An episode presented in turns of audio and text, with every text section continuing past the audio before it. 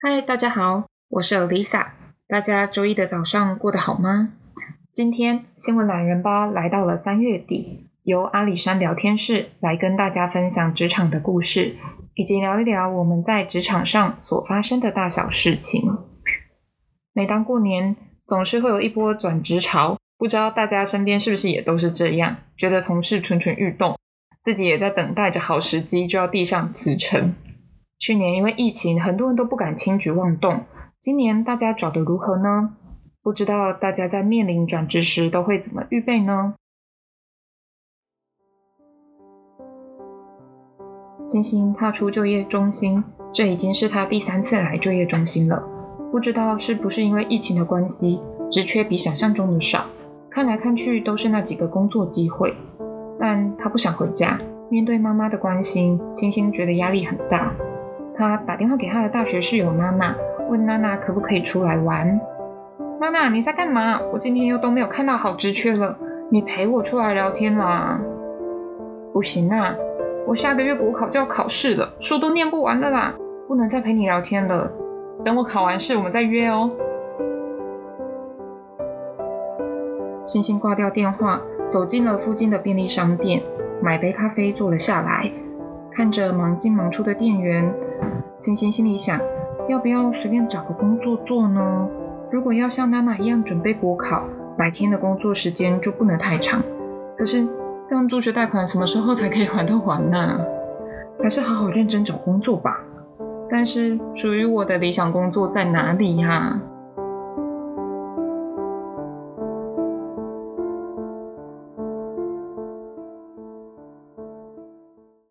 大家应该都有跟星星一样，面对求职的方向感到茫然的时候吧？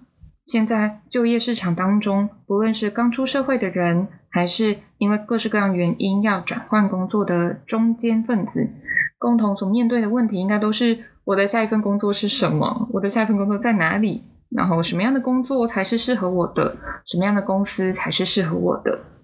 大家在找工作的时候，比较容易感到担心。尤其是现在就业环境比较不景气嘛，对于自己未来到底会变成怎么样呢？大家其实会有很多的想法吧。在本集，我们就会跟大家来分享如何找到让自己开心的工作。我们会透过不同的编者整理出来的职场经验分享，希望能够帮助到正在因为求职而苦恼的你哦。我们也会在下一集的节目当中进阶的分享加分的履历写法及面试的准备。欢迎正在求职、转职或对职场话题有兴趣的朋友们订阅哦。那我们就正式进入主题喽。第一，我们建议大家可以好好的检视自己，分辨之后定下标准。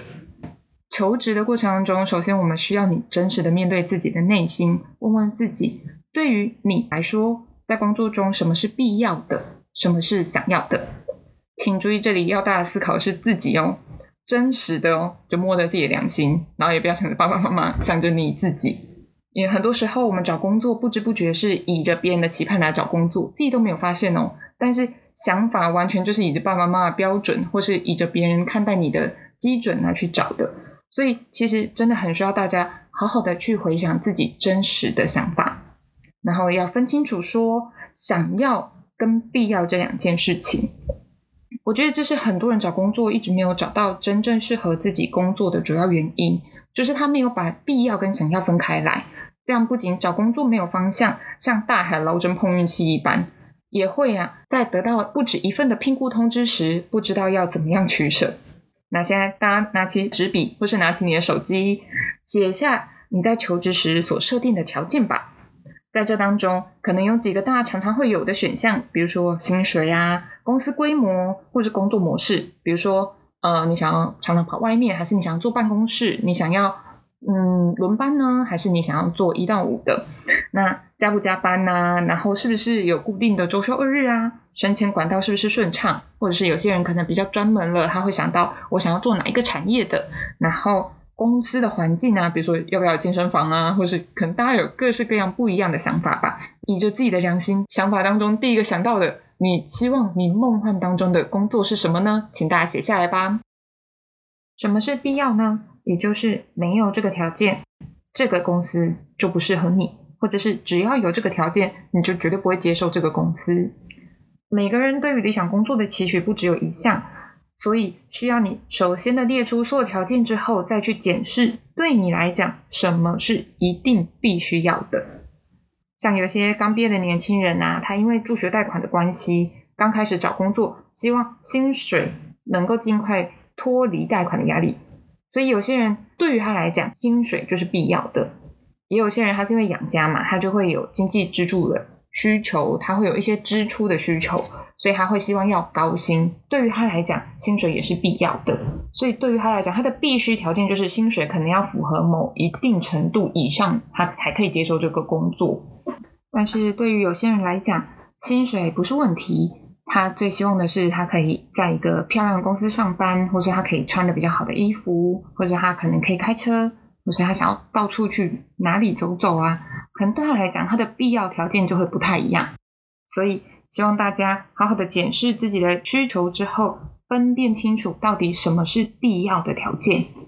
虽然对于有些人来讲，薪水可能不是必要条件，但是在评估工作的时候，应该也会把薪水当做是其中一个条件吧。那也希望大家在找工作的时候，可以首先做一下功课，知道自己想要找的职位。在市场上的行情大概是多少？这样找工作的时候也才不会遇到比较辛苦的状况。比如说，你总是找不到你自己所期盼的那样的薪资水准。找工作要做功课是很重要的哦。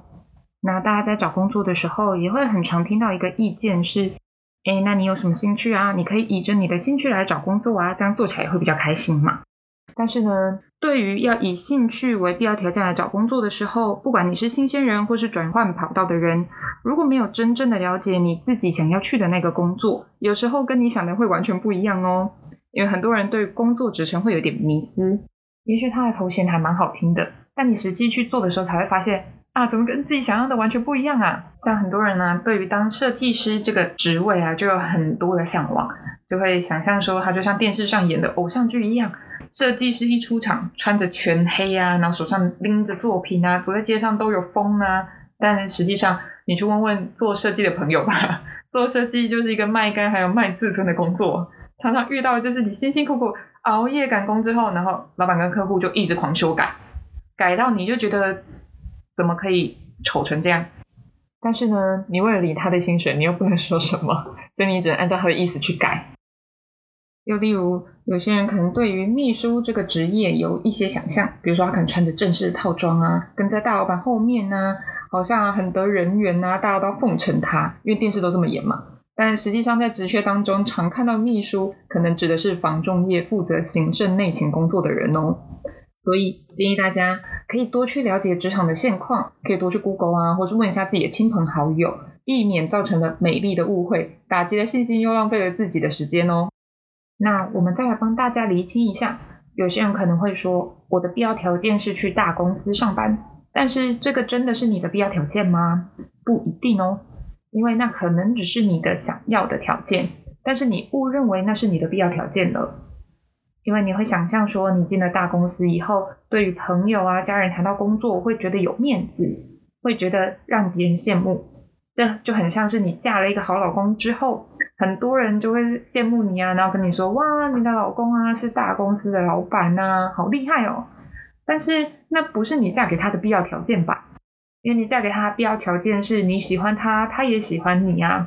所以如果你把必要条件放错重点，放在你想要的条件上，而不是你必要的条件之后啊，你可能过了一阵子就会觉得好像没有自己想的那么开心哦。那我们给大家的第二个建议就是，比起自己不擅长但是有兴趣的，不如拿出自己才有的独门秘技吧。第二个重点就是要了解自己的长处是什么。通常啊，我们会说学历跟专业是我们自己的长处之一，是进入公司的敲门砖，或是有时候可能就是进入公司的基本底盘，像是证照之类的啊，这些都是比较硬底子的。然后也是有就是有，没有就是没有，必须要透过制度产生的，有一个标准的，它是一个定义你自己实力的方法。在求财的公司当中，也有很多是以学历或证照作为人才筛选的首关标准。但是可能有些人想要跨领域，或是原本自己所学的领域比较窄，在就业市场上比较不容易找到工作。或是觉得自己的学历跟证照比较一般般，那该怎么办呢？没关系，还有一个很重要的，那就是个人的软实力。软实力是比较没有办法用制式的规则来凸显的，比如说你的人格特质啊、你的领导能力等等。但是软实力在职场竞争当中是不容小觑的影响力之一哦。它通常也会左右你升迁的高度跟广度，还有你未来工作的长度。所以回到刚刚所说的，很多人就会以兴趣来去找自己的第二专长。不过，或许也有些人会说。我没有专长啊，或者是我的兴趣就只是宅在家里看小说这一类可能比较休闲型的兴趣，那该怎么办呢？这边啊有一个例子可以分享给大家。如果你的兴趣比较偏娱乐性，也不用担心哦。我之前啊曾经在影音广告公司看过，他们面试会录取一个人啊，是因为他很喜欢看动漫，所以他在面试的时候，他展现了对于喜欢影片的热忱。那个热忱啊，跟热情感动了面试官，所以他就被录取了。所以其实还是要看工作的属性类别。当然，如果你的兴趣是跟你的工作相关的话，那你由兴趣发展出的技能是蛮加分的，或者是他就会很吸引你的面试官。我自己身边也有一些朋友，因为喜欢韩国明星，所以就去学了韩文。这也是将他自己的兴趣转换成能力的蛮不错的例子。所以之后啊，他也去韩国工作，在日后帮助他很多。那关于软实力的部分，如果呃可能没有什么很明确的兴趣的话，其实也可以观察自己的个性哦。那个性的部分的话，也可以试着问问你的家人、朋友，看看他们觉得你的个性跟你的特质是不是有很明显的跟别人不一样的地方。那如果没有朋友的话呢，也没有关系哦。其实可以上网查查一些性向的测验。那人力银行所要提供的测验会给公司来去做参考。有些人可能在写这个部分会比较担心，怕之后在面试啊或在应征的时候不方便。那就建议大家就先不要去做人力银行的测验，可以在网络上先找一些相关的现象测验。对于自己诚实的面对自己去填答案，不要想一个理想的答案去填哦，因为你可能测出来的是你想象中的自己，而不是真实的自己。那我们现在要真实的面对自己嘛，所以做这个测验呢，来去帮助你自己理清你跟别人的特质不一样在哪里。那运用自己比较擅长的特质来去寻找工作。在以特质长处来找工作时，有些人会问：那我现在没有这个公司它所需要的证照，现在去考或是去上课还来得及吗？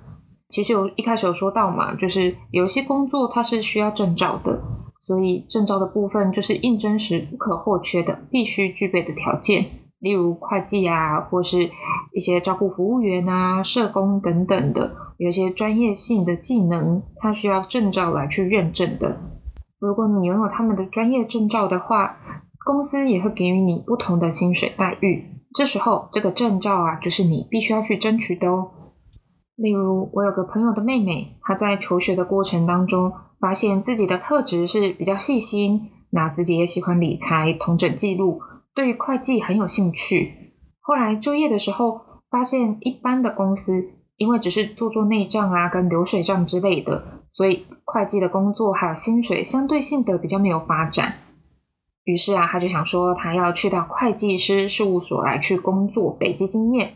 但是他要去应征的时候，发现会计师事务所啊都要本科系的人，所以他就真的再去念书了，考上了二技的会计系，之后也顺利的在会计师事务所磨练了。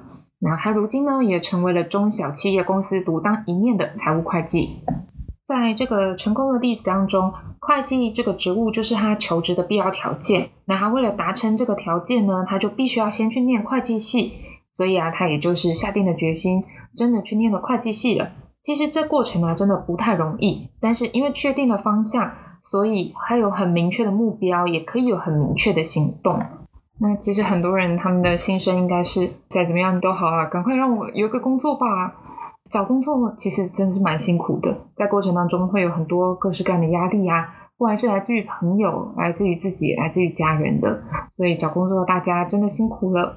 但是真的比起呀，因为时间的压力，因为自己给自己的压力，因为家人的压力而随便找一份工作，其实好好的检视自己，发现自己真的想要的是什么，如此来去努力的话，会比啊总是乱枪打鸟的，然后一再一再的反复找到工作，做了一阵子又不喜欢，又要再换工作，每一次换工作的时候都想说，我不要再做这个了，或是啊希望我下一份工作不要再遇到这样的状况了，然后久而久之啊，你就会只知道自己不想要做什么，但是自己还喜欢什么，或是自己还可以做什么样的工作呢？其实开心的工作不一定是钱多事少离家近，有可能只是让你在工作中获得成就感，或者是让你增广见闻、提升自己的眼界，也许是帮助到别人，也许是工作中能够让别人感到开心喜悦，或是为这个社会尽一点心力。这些啊是没有办法用金钱衡量的，那这是在你心目中你可以为之努力，然后在你心中发光的那个部分。从上一个会计妹妹的例子当中，不难看出来，其实前往理想的工作之前，都是要经历过一个比较辛苦啊，或是一个比较低潮的状态，这是没有办法避免的。但是如果定下了目标，朝着目标前进，而那个理想的目标呢，也是你内心期盼的话，那么我们相信，最终你可以去到那个你值得拥有，而且你也开心喜悦的地方。所以，我们给大家的第三个建议就是。勇敢的提出要求吧，而且要相信我们一定会遇到更好的。我们觉得啊，就是就业市场啊，它就是一个供需嘛，所以有可能只是你现在刚好没有遇到对的机会而已。很希望大家可以保持着一个正面积极的态度，去发掘自己的长处之后，好好的去具备自己该具备的。如果要考证照的话，就好好预备证照；需要上课的话，就去上课。但是绝对不要去否认自己，觉得啊自己就是不够好啊。自己就是没机会啊，机会就是不会给我啊，其实都不会的。大家只要耐心的等待，好好具备自己该具备的机会，都是给预备好的人的。所以，我们希望呢，大家能够肯定自己的价值，不要轻易的妥协，找到真的适合自己的工作，然后真的可以好好的、开心的、喜悦的来度过自己的工作生活。就算没有办法一开始就达到自己所期盼的最理想的工作也没关系。最后。想要告诉正在收听节目的大家，在求职的路上，有时候会像沿路捡石头一样，在捡的时候会想着啊，或许下一个石头会更好。但是随着时间流逝啊，你就会因为看不到满意的石头，但是时间又不够了，就会随意的捡一颗，然后也会懊悔没有在一开始就把那一颗好的石头给留下来。所以啊，一开始就好好的分辨吧。对于工作中必要跟想要的区分。一定要好好、确实的分开来，然后以着自己的长处跟特质来找工作，包含软实力的培养，也要肯定自我的价值。就算一开始没有办法应征上所期待的公司，也不要感到灰心。这并不代表你自己很差劲，而是啊，等待的时机，未来呀，一定会有合适的天时地利人和的时间的。有时候机会并不一定是在状况很好的时候来到。是在患难当中，幸福会来临。